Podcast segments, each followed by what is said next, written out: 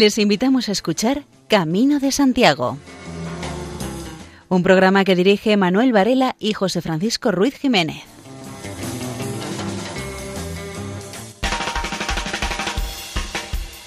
Muy buenas. Aquí da comienzo este programa de divulgación jacobea, dedicado por lo tanto a la devoción a Santiago el Mayor y a la peregrinación hasta su tumba en Compostela. Reciban un saludo de María José López y la hermana Mónica Maldonado en la locución, Luis Miguel Gálvez en la parte técnica, José Francisco Ruiz Jiménez en la supervisión y quienes habla, Manuel Antonio Valera.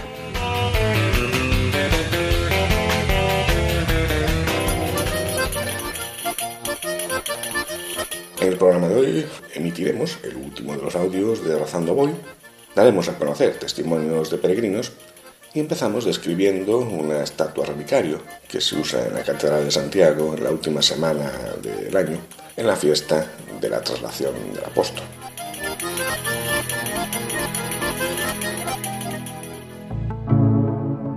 Estatuilla relicario de Santiago Peregrino la pieza aparece descrita de la siguiente manera en el inventario catedralicio de 1527.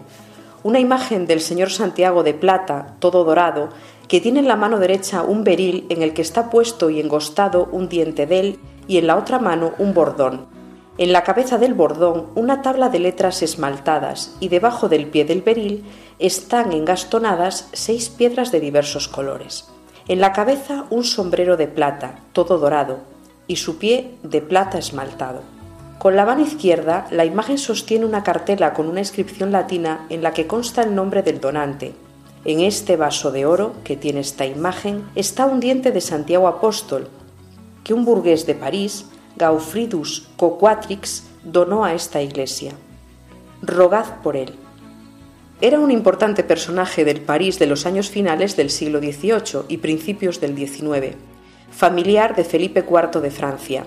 Ocupó, entre otros, el cargo de tesorero del rey. Esta buena situación social le permitió acudir a los mejores orfebres parisinos de la época para la realización de esta delicada estatuilla que constituye una de las piezas más importantes de las colecciones de la Catedral Compostelana y una de las mejores muestras de orfebrería gótica parisina que se conservan.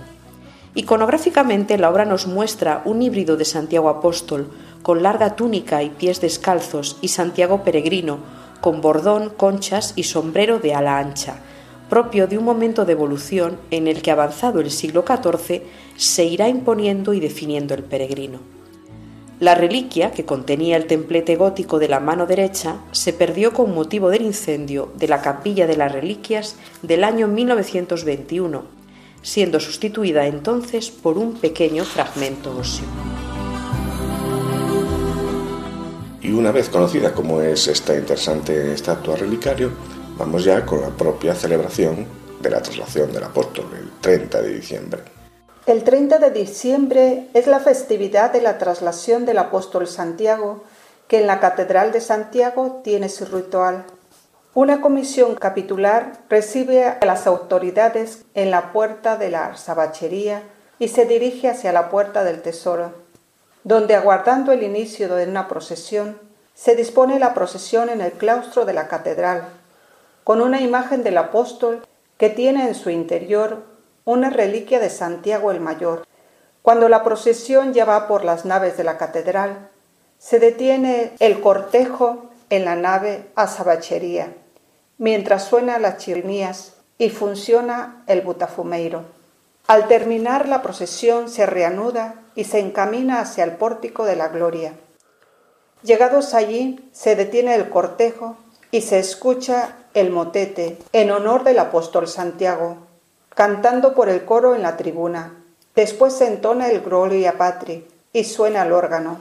Mientras la procesión se pone en marcha, al llegar a la altura del traseto, los portadores de la imagen del apóstol se sitúan a un lado mientras los componentes de la procesión van pasando de dos en dos ante ella y le hacen reverencia, dirigiéndose luego hacia el altar. Continúa con la misa estacional en la traslación. Esto es por la mañana. Y por la tarde del viernes 30 de diciembre habrá una celebración de acción de gracias. Representantes de diferentes ámbitos de la vida diocesana están convocados para dar gracias por los frutos obtenidos por la celebración del Año Santo Compostelano 2021 extendido a 2022. Al día siguiente, 31 de diciembre, se cerrará la Puerta Santa, dando por concluido el doble año jubilar. En la publicación Iglesia de León escribe Paco Palacios experiencias de un peregrino y hospitalero. Comenta que inició su peregrinación casi por una apuesta. Así partió un día de agosto del año Jacobeo 2010. Trece días de León a Compostela que cambiaron su existencia. No era una persona muy creyente, pero la indescriptible sensación que experimentó al abrazar al apóstol le hizo devoto del patrón para siempre. Hizo dos peregrinaciones más, una desde Saint-Jean-Pied-de-Port y al final del 2012 hizo el curso de hospitalero voluntario y sería en un albergue de la provincia donde tomaría contacto con la Asociación Amigos del Camino de Santiago, Pulcra Leonina. Desde el 2015 está peregrinando con ellos, conociendo nuevos caminos, mucha historia, visitando castillos, iglesias, monasterios, fortificaciones, conociendo santos patronos e iconos de pueblo y ciudades. Ha peregrinado por Santo Toribio de Liébana, besado la reliquia de la Cruz de Cristo, ha asistido al milagro de la luz de San Juan de Ortega y muchísimas maravillas más. Los peregrinos de la Asociación Leonesa fueron de los primeros en contemplar el pórtico de la gloria tras su última restauración. Podría contar un sinfín de visitas únicas e inusuales, la última a un albergue del abuelo Pello en Güemes, Santander, Camino del Norte, un lugar situado en un entorno privilegiado, que acoja peregrinos a donativo y goza de excelentes instalaciones, además de buena comida. Lo regenta el padre Ernesto, un sacerdote de más de 80 años. Peregrinando con pulcra, viviría muchas experiencias, aunque dado el número de peregrinos, a veces 120 o más, tienen que alojarse en hoteles grandes, cenar en salones, perdiendo la estrechez de la convivencia en el albergue, aunque el espíritu de ayuda, cooperación e igualdad entre todos, que es el santo y seña en el camino, convive en sus caminatas haciendo más suaves y llevaderas las fuertes subidas y las abruptas pendientes. Al menos una vez al año llegan a Santiago haciendo realidad la finalidad de todo buen peregrino, abrazar al santo patrón. Buen camino. Y vamos con una pieza musical del disco Hermana de las Estrellas, del gaiteiro y flautista Carlos Núñez.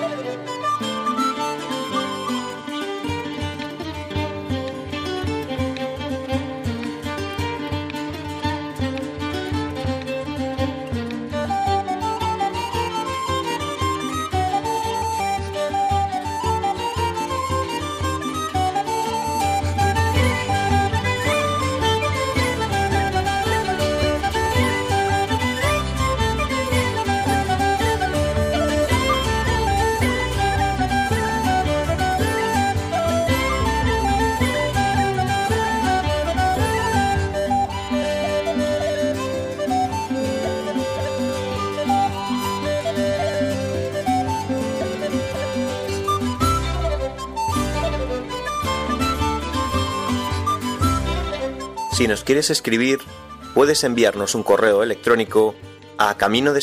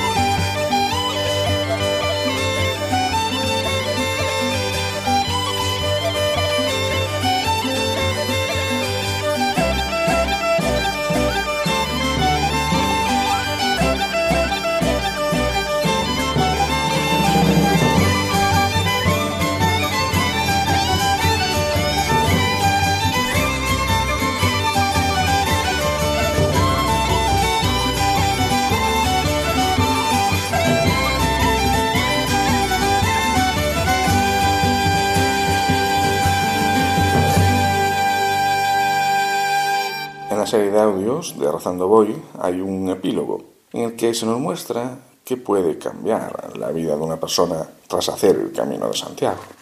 Oración para el día después. Vuelta a casa.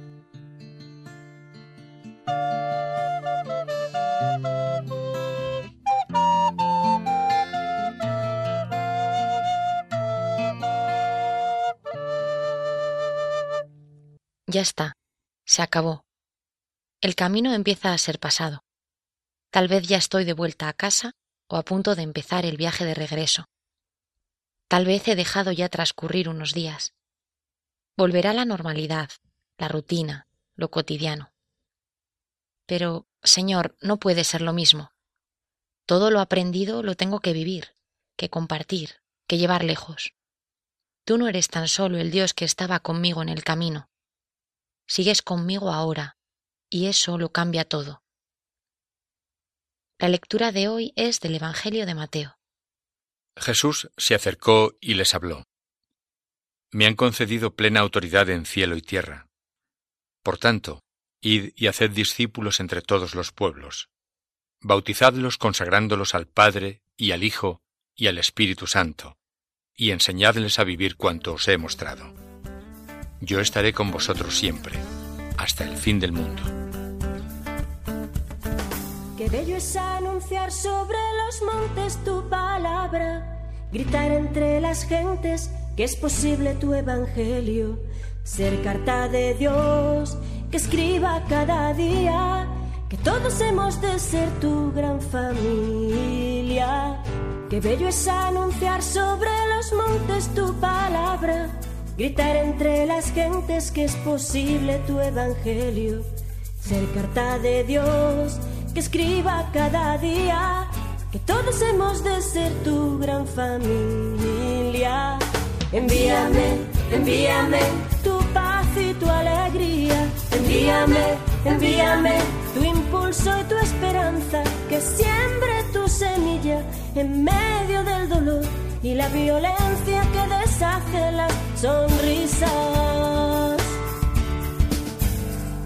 Hoy siento que mi amor no ha de quedarse solo en mí. Siento que de no darlo se pudriría en mis entrañas. Hoy quiero cantar, gritar en cielo y tierra, que siento en mi pobreza una gran fuerza. Hoy siento que mi amor no ha de quedarse solo en mí.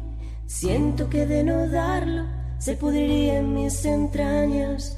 Hoy quiero cantar, gritar en cielo y tierra, que siento en mi pobreza una gran fuerza.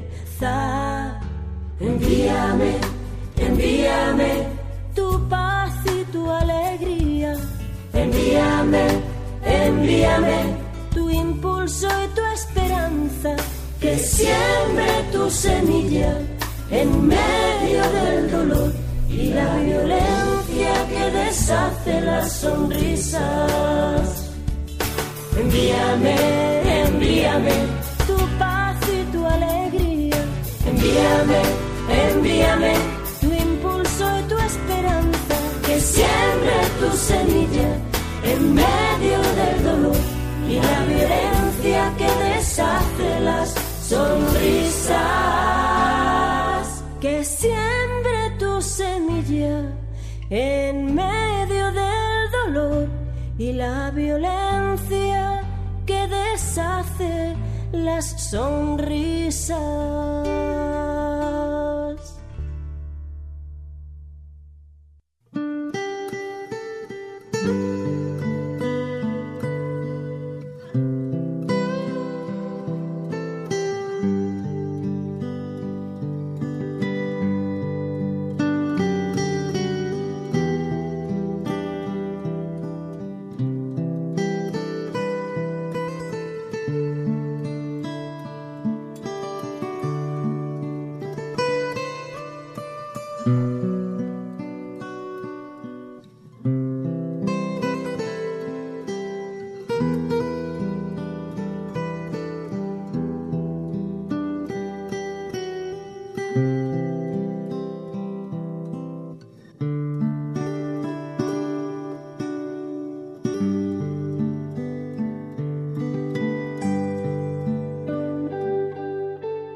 Envías de vuelta con una misión, compartir lo que he aprendido, comunicar, quizás con palabras o con vida, lo que he descubierto en el camino, una nueva forma de mirar, valores a los que quizás no daba demasiada importancia, nombres, relaciones, afectos. Pienso en lo que podría compartir de lo vivido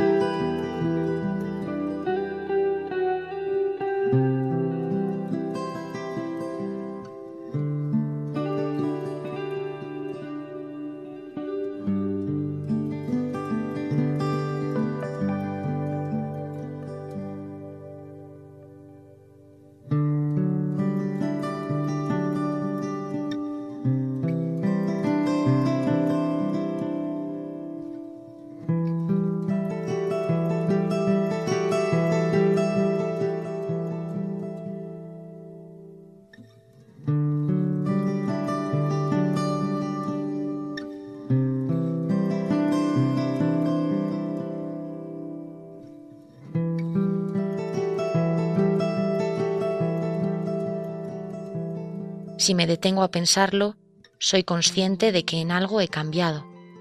Tal vez no sean transformaciones radicales, o sí. Tal vez son solo las semillas pequeñas de algo que puede crecer. Pero algo he cambiado. Y en ese cambio hay cosas buenas. Pienso en ellas y pienso también en cómo puedo hacer para no olvidar demasiado pronto.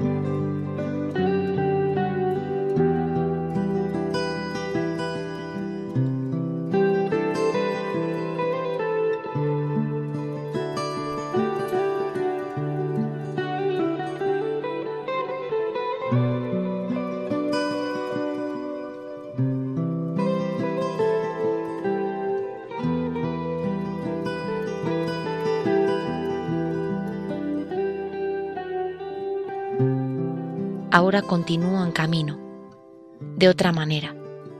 Hay mucha gente que pasa por mi lado. Hay en la vida diaria mucho caminante fatigado a quien alegrarle el día, mucho viajero herido que necesita una palabra de aliento, una broma, un gesto de cariño. Hay muchas cuestas que se suben mejor con otros.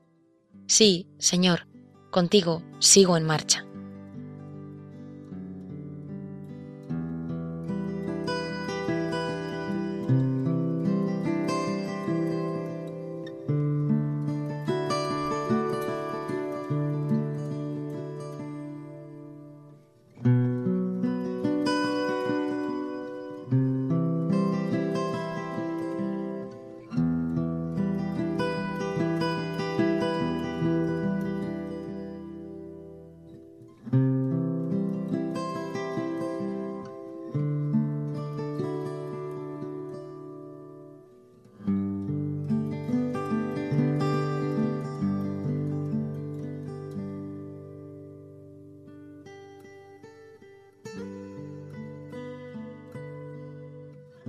Toca seguir caminando, más allá de la sombra y la duda, más allá de la muerte y el miedo, bebiendo palabras prestadas, confiando en las fuerzas ajenas, si acaso las propias se gastan. Toca seguir caminando, acoger al peregrino, relatar tu historia, escuchar la suya, aliviar tristezas, compartir mesa y vida. Toca seguir caminando, con los ojos abiertos, para descubrir al Dios vivo que nos sale al encuentro, hecho amigo, pan y palabra. En marcha, pues.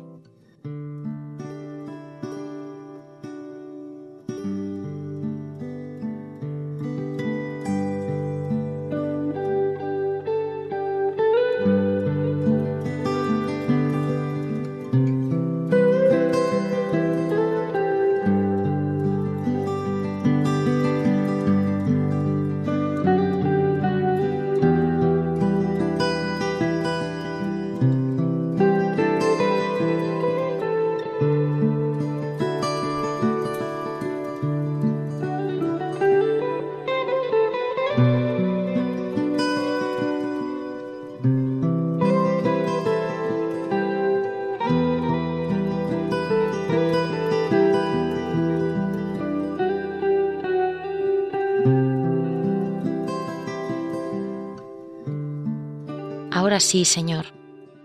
Ahora es el momento de pasar esta página. No como el fin de algo, sino como el comienzo de todo lo que está por venir. Comparto contigo los sentimientos que me asaltan en este momento. Pongo en tu presencia los nombres que me vienen a la memoria. Confío en ti y me pongo en tus manos, ahora y siempre.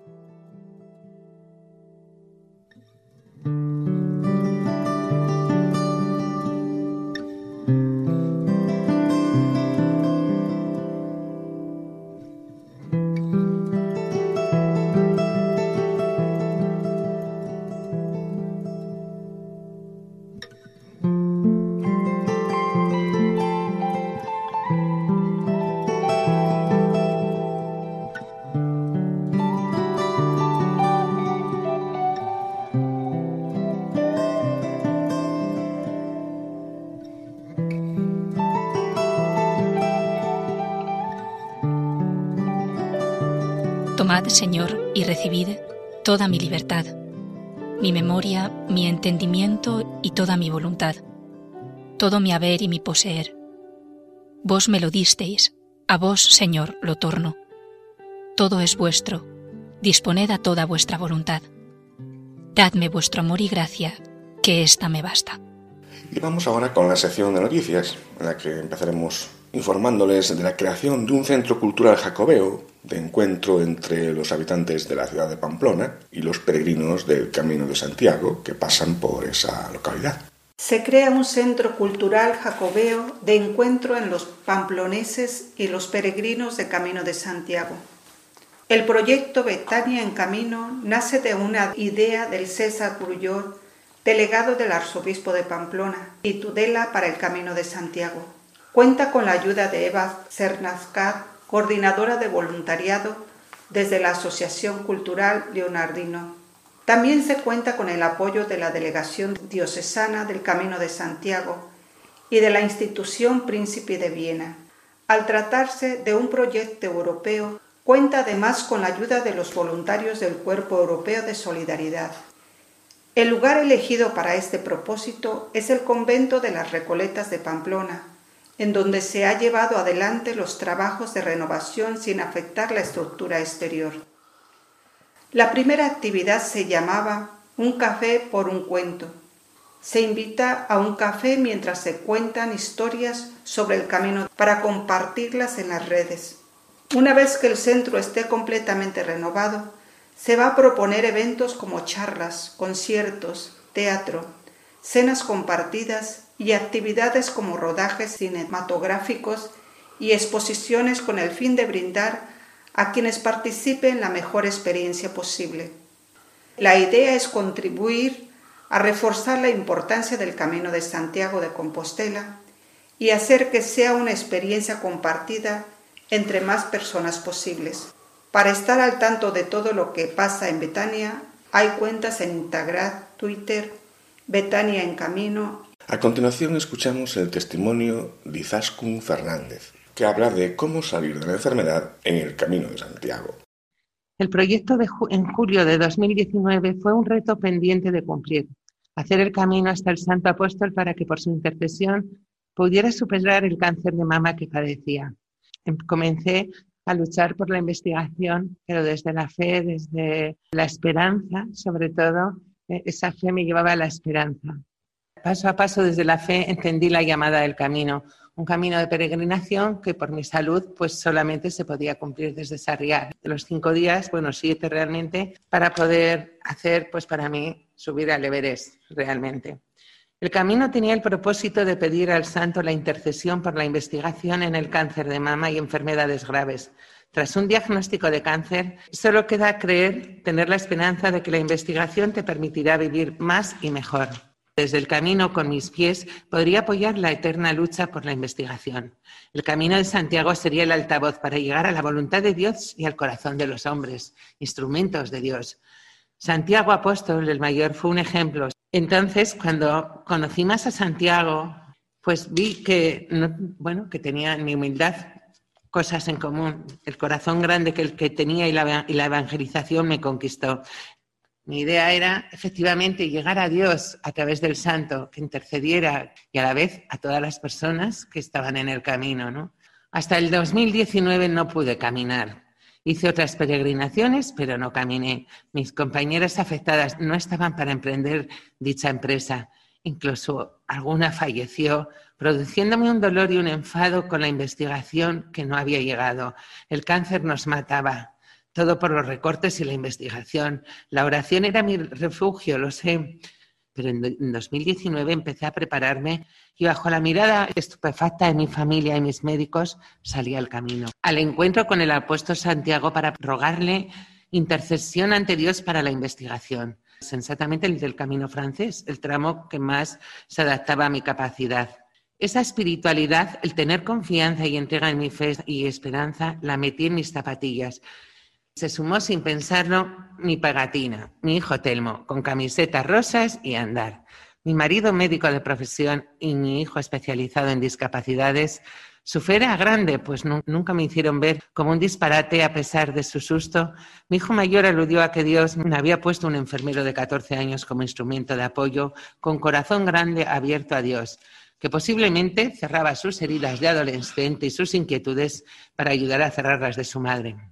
Encomendados por nuestra pequeña familia, los medios de comunicación y fundamentalmente nuestra diócesis, nos confesamos y partimos. Quería rezar o meditar, no sé, en el camino, porque no sé a qué iba y por qué me movía. Volvía a sentirme inquieta, tenía miedo, veía que no podía, que la investigación sufriera recortes en nuestra vida era una faena. Quería llegar al santo, quería que la, la sociedad se enterara que los investigadores, los políticos, todos actuaran. Solo el santo podía interceder en sus mentes, que las mujeres afectadas de cáncer de mama vivíamos más y mejor, que queríamos no irnos como se habían ido mis compañeras.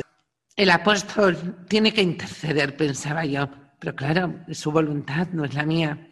Telmo, ¿qué hacemos aquí? le preguntaba yo a mi hijo. ¿En qué jardines me meto? Seguir el camino con felicidad, decía mi hijo. A Dios me decía, le parecerá bien y mi pequeño ayudante me decía, vamos a seguir, tú puedes.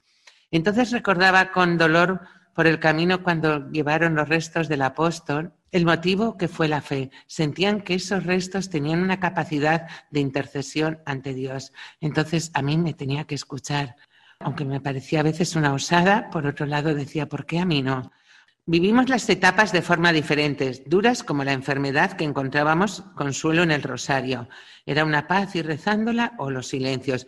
Al llegar a la misa del peregrino, la, Eucaristía cada tarde nos renovaba. Todos los caminantes llegaban pronto, las once, las doce, la una. Nosotros juntos todo antes de la misa, las seis menos cuarto, las cinco y veinte. Bueno, era terrible el camino. Por eso he dicho antes que para mí fue como subir al Everest no pasábamos desapercibidos con nuestras camisetas rosas. En la semana te van conociendo. Se cruzaban a primera hora de la mañana, buen camino. A veces al vernos llegar a algún pueblo como Amelide nos aplaudían, porque claro, éramos los últimos que ni nos habíamos duchado ni estábamos preparados para ir a misa. Como llegábamos, asistíamos. Preguntándome, ¿se viven milagros en el camino? Y mi respuesta es sí. Para mí me hizo humilde, toda esa exigencia que llevaba el santo, que la enmascaraba con la palabra intercesión, me dio humildad el camino. Yo no podía exigir, podía decirle lo que necesitaba y lo que quería, pero tenía que ser su voluntad, interceder y la de Dios actuar. Entonces, yo, para mí eso fue un milagro, una nueva conversión, provengo de una familia católica, me he educado católicamente, pero sin embargo tenía muchos agujeros negros, puntos negros, que no había descubierto y el camino me los hizo ver. La soberbia, la prepotencia, yo puedo. Bueno, pues todo eso dije, yo no tengo que poder, es el santo quien tiene que interceder, es Dios quien tiene que actuar y es su voluntad la que yo tengo que aceptar. Te hace humilde la fuerza y la grandeza de la naturaleza, te reconoce y te recuerda lo pequeña que eres ante Dios, pero que te hace Dios con un corazón grande para amar. Sí, sí entiendo que hay milagros porque comprendes el sufrimiento de Jesús que murió en la cruz para salvarnos. En el camino yo encontré un espacio para poder gestionar las emociones y compartir temores y alegrías, coquetear con mi grave enfermedad, a veces hasta me burlaba de ella, nunca lo hubiera pensado. ¿Dónde? En los silencios del camino, en cada cuesta que surgía inesperadamente. Y decía, no vas a poder conmigo, ya verás cómo sumo. En las misas con los sacerdotes, recibiendo el mensaje colectivo en las confesiones, en la relación con los demás peregrinos, que unos venían de un sitio, otros de otro, con una idea u otra, pero todos queríamos algo, llegar el mismo objetivo a Santiago. Todo tu camino se va llenando, tu mochila se vacía y vas llenando otra que no pesa. La que traes pesa mucho, la que te llevas ya no pesa. Ese es otro milagro de los que yo sentí junto a mi hijo en este camino. En la mirada de mi hijo, que cuidaba de mis pies cada noche y su hombro era mi mejor bastón para llorar, reír y caminar, ahí encontré ese espacio donde me encontraba con Dios. Lloré en el camino muchas veces, muchas no, muchísimas, porque estaba contenta, porque estaba triste, porque todo era motivo. Es verdad que igual forma parte de mi perfil, pero es verdad que antes de la enfermedad nunca había llorado. Durante la enfermedad tampoco.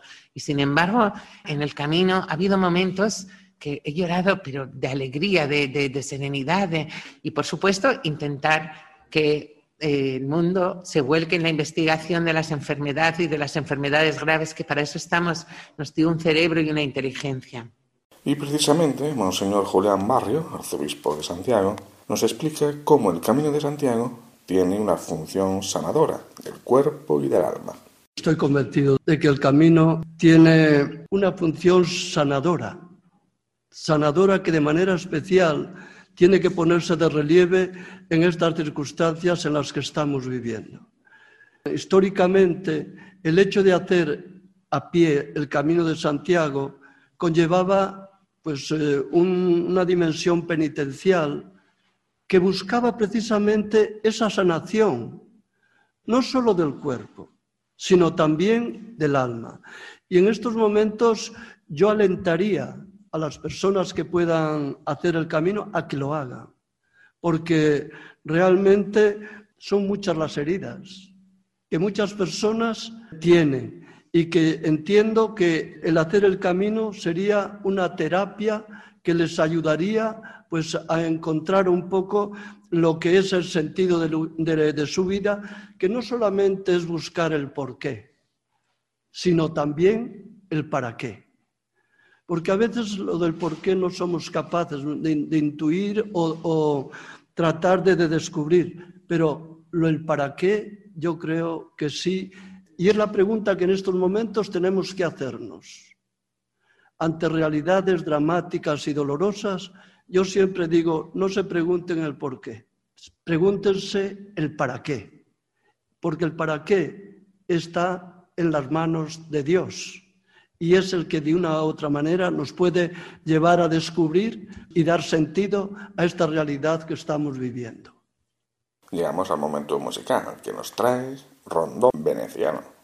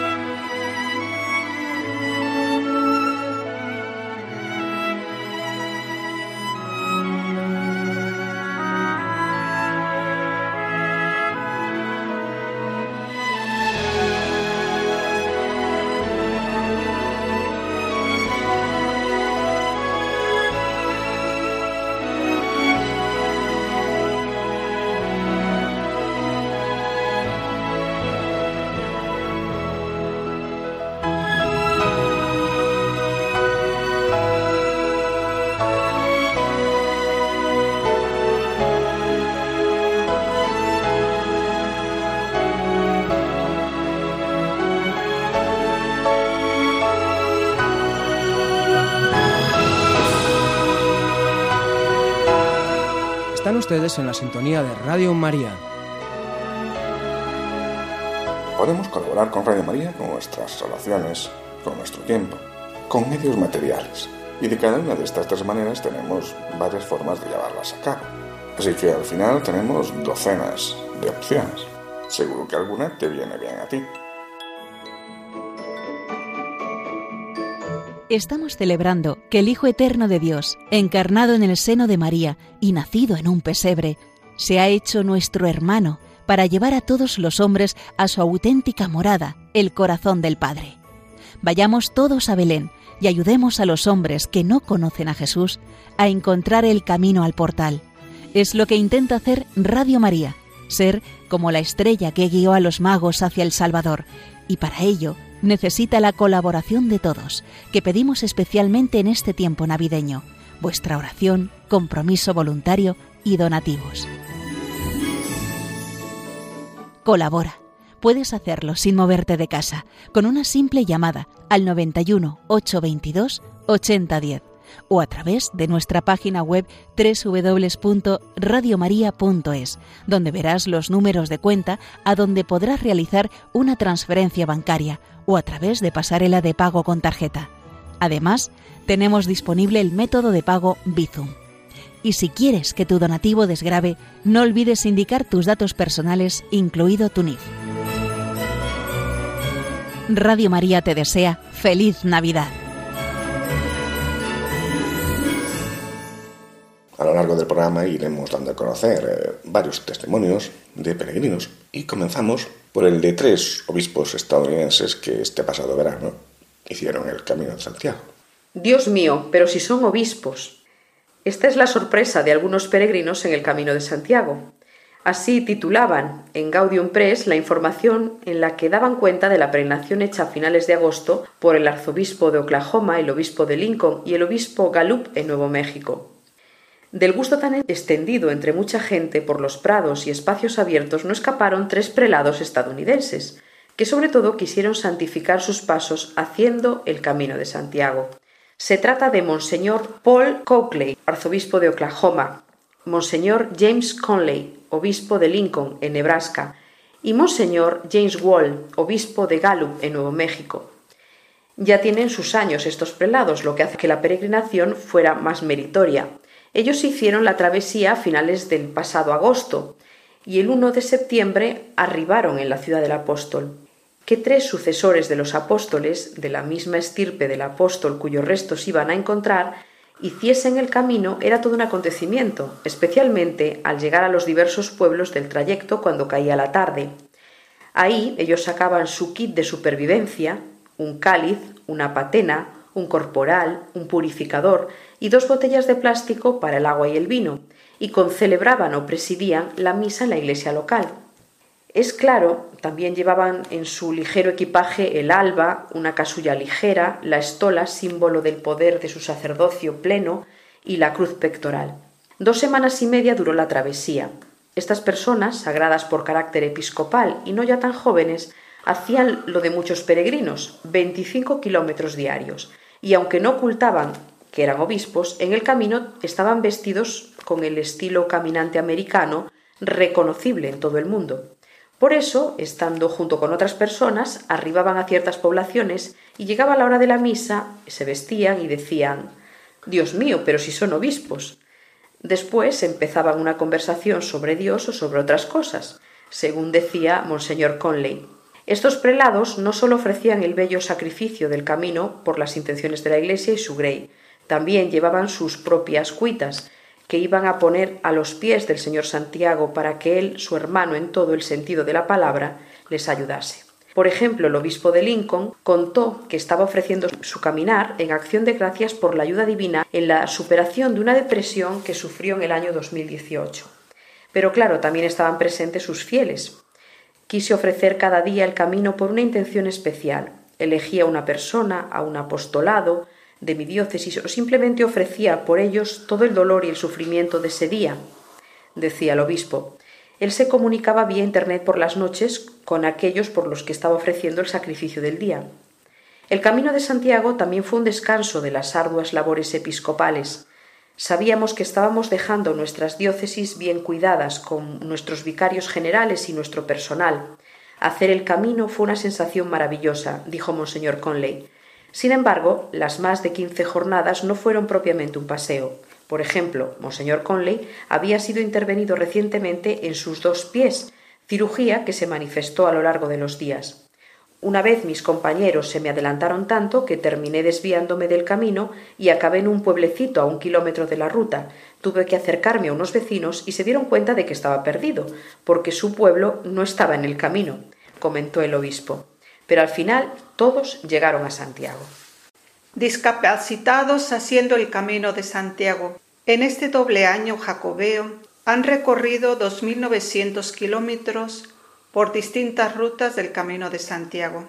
En el 2009, Gerardo, un sordo ciego de 31 años, hizo el camino de Roncesvalles a Compostela en un triciclo Tende. Así surgió un grupo de voluntarios que pedalean con sus copilotos de diferentes capacidades.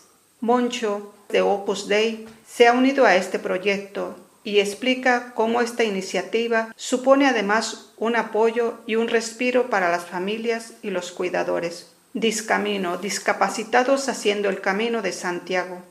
Nació en agosto del 2009 por iniciativa de Javier Pitillas y del entusiasta Gerardo.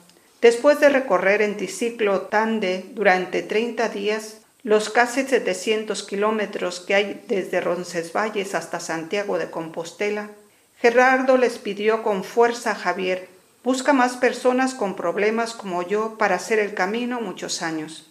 Esa petición marcó el arranque, pero Discamino no solo es la ruta, es la preparación física y mental necesaria para llevar a cabo este reto. Es el compañerismo que surge en los retos compartidos. Es la ilusión de implicarse en algo que cambiará tu vida y la llenará de significado. Es el día a día de muchas personas que, aunque nunca vayan a poder peladear, tienen necesidad de algo o de alguien que les ayude o acompañe en su paso por este mundo. Así lo resume uno de sus responsables, contribuir a la integración social de personas con diferentes discapacidades. Ahora, voluntarios jóvenes y senior comparten su tiempo de ocio en el programa de actividades de Discamino, cuyo objetivo es contribuir a la inclusión e integración social de las personas con diferentes capacidades, ofreciendo al mismo tiempo apoyo y respiro a los familiares y cuidadores de estas personas.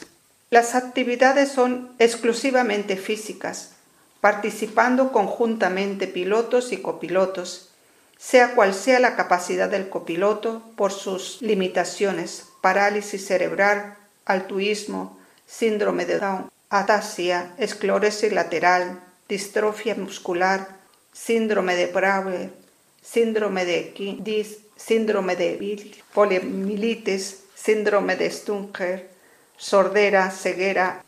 El lema del discamino es que no te digan que no puedes, esa consigna aparece grabada en buena parte del material utilizando en las actividades de esta asociación. Para conseguir ese objetivo dispone de una dotación de equipos de movilidad simples y algunos más sofisticados. Bicicleta tender, triciclo, joilete, bice, silla, bici eléctrica o bien equipos diseñados específicamente por el mecánico Fernando. Todo ello conseguido gracias al empeño de los responsables de Discamino para lograr donativos y ayudas de las diferentes administraciones. Semanalmente organizan salidas de 75 minutos y cada piloto o copiloto selecciona sus preferencias de día y hora. Estas rutas son por senderos y carreteras de los alrededores de Vigo y sirven para potenciar su movilidad y oxigenarse favoreciendo la convivencia y el descanso. Durante el año en cualquier estación se organizan las diversas rutas por los caminos de Santiago, sea año jubilar o no, en etapas de tres días, una semana, un mes e incluso más tiempo. La última experiencia larga ha sido de 51 días de peladeo, durante este año Jacobeo 2021-2022, recorriendo 2.900 kilómetros por diversos caminos. Portugués, Ruta de la Plata, mozárabe, francés, el del norte. Las anécdotas de estos recorridos son innumerables y muy aleccionadoras para la valentía y el coraje de estos copilotos y por las conversaciones sobre cosas ordinarias y profundas de la vida, encontrándole sentido a las capacidades que Dios les ha concedido. Hay emotivas historias de lucha, sacrificio y entrega de los familiares de cada una de las personas participantes. Las palabras de Juan Pablo II. El sufrimiento está presente en el mundo para provocar amor, para hacer nacer obras de amor al prójimo, para transformar toda la civilización humana en la civilización del amor. Tiago Pinto es un brasileño de 38 años que soñaba desde niño con lanzarse a la ruta. Tras 57 etapas y casi 5.000 kilómetros en bicicleta, alcanzó la meta en Compostela. Considera que el Camino de Santiago le ha servido para vivir un reencuentro con Dios. Cuando se sienta a relatar su historia, después de dos meses de una travesía que le ha marcado para siempre, Tiago Pinto no puede evitar las lágrimas. Se emociona al recordar la experiencia vivida en el Camino de Santiago, una peregrinación que comenzó en Suecia, que hace unos días finalizó en la catedral que custodia los restos del apóstol. Este brasileño de 38 años, veterinario de carrera y estudiante de un doctorado de meteorología, oyó hablar por primera vez de la ruta jacobea cuando era solo un chaval. Dice que cuando tenía 15 años todos sus amigos querían hacer un gran viaje como a Disney o algún regalo especial y él solo deseaba hacer el camino de Santiago. Pero evidentemente era algo que le quedaba muy lejos. Desde entonces vivía preparándose porque sabía que en algún momento surgiría la oportunidad. Estudió veterinaria, hizo una maestría en climatología que le llevó a la Antártida y luego también dio unas clases de meteorología en la universidad.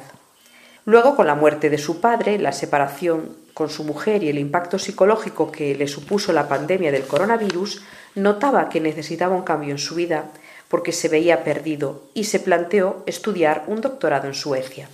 Al llegar a Europa tenía claro que era el momento de cumplir su sueño y hacer el camino. Tiago se instaló en la ciudad sueca de Uppsala, donde comenzó sus estudios de doctorado el pasado curso con la intención de lanzarse a la ruta en cuanto finalizara el año académico, y así lo hizo. Al principio pensó comenzar en Bruselas, porque es la ciudad donde vive su madre, pero luego reflexionó y se dio cuenta de que un peregrino debe empezar siempre el camino en la puerta de su casa. Y allí mismo emprendió una aventura en bicicleta que se extendió durante 57 etapas, y en la que recorrió nada más y nada menos que 4.975,8 kilómetros. De Suecia dio el salto a Dinamarca, pasando por Copenhague y de allí a Alemania, donde recaló en Berlín y en otras ciudades con iglesias dedicadas al apóstol Santiago. Continuó su periplo por Holanda, haciendo escala en Ámsterdam, y desde allí bajó hasta Bruselas, donde se reencontró con su madre para luego tomar el camino francés pasando por el monte Saint-Michel y Lourdes. La parada en Lourdes fue para él muy especial porque su abuela era muy devota de la Virgen de Lourdes y de la Virgen de Fátima. Allí pudo vivir una experiencia inolvidable. Comenta, he de reconocer que cuando comencé la peregrinación llevaba unos años alejado de Dios y de la Iglesia. El camino me ha ayudado a acercarme de nuevo a Dios y a vivir una experiencia de fe que me ha marcado para el resto de mi vida. Comenta que en la ruta se ha encontrado con numerosas personas que le han ayudado y con las que ha forjado amistad. Hasta Bruselas llevó una tienda de campaña y dormía allí, pero luego siguió el trayecto sin nada. Dormía en casas donde la gente le acogía y muchas noches a la intemperie, en un hotel de ocho mil estrellas. Bromeaba. El camino le ha hecho sentirse de nuevo bien consigo mismo. Es sorprendente, pero pese a que estaba solo, en ningún momento sentía soledad. La conexión con la naturaleza era maravillosa. Además, al atravesar el Pirineo, desconectó de Internet los dispositivos móviles para estar completamente conectado con la realidad del camino. Las dos últimas etapas fueron muy duras. Por un lado quería llegar, pero por otro no deseaba que el camino se acabara. En Sarria llovía mucho y solo pudo dormir dos o tres horas bajo la lluvia, porque estaba muy nervioso, pero no por el agua, sino porque sabía que quedaba poco para llegar a la meta del camino. En cuanto vislumbró desde el Monte del Gozo las torres de la catedral, no pudo evitar la emoción ni las lágrimas. tampoco cuando llegó a la plaza del Obradoiro y entró en la catedral que custodia los restos del amigo de Cristo. Un momento también muy especial para Tiago fue cuando en el Centro Internacional de Acogida al Peregrino le hicieron entrega de la Compostela, el certificado que acredita su peregrinación. Los voluntarios de la oficina le brindaron una calurosa acogida y quedaron impactados al escuchar la experiencia de joven de fe brasileño. Cuando vuelva a Brasil, tiene previsto continuar con sus estudios de doctorado en meteorología y siempre con la esperanza de poder regresar algún día al camino de Santiago. Y hasta aquí este programa en el que radiamos el último audio de Rezando Voy, escuchamos alguna noticia y sobre todo dimos a conocer testimonios de peregrinos de distintas partes del mundo, de España, Estados Unidos, de Brasil. Así que solo nos queda despedirnos hasta dentro de 14 días. Buen camino.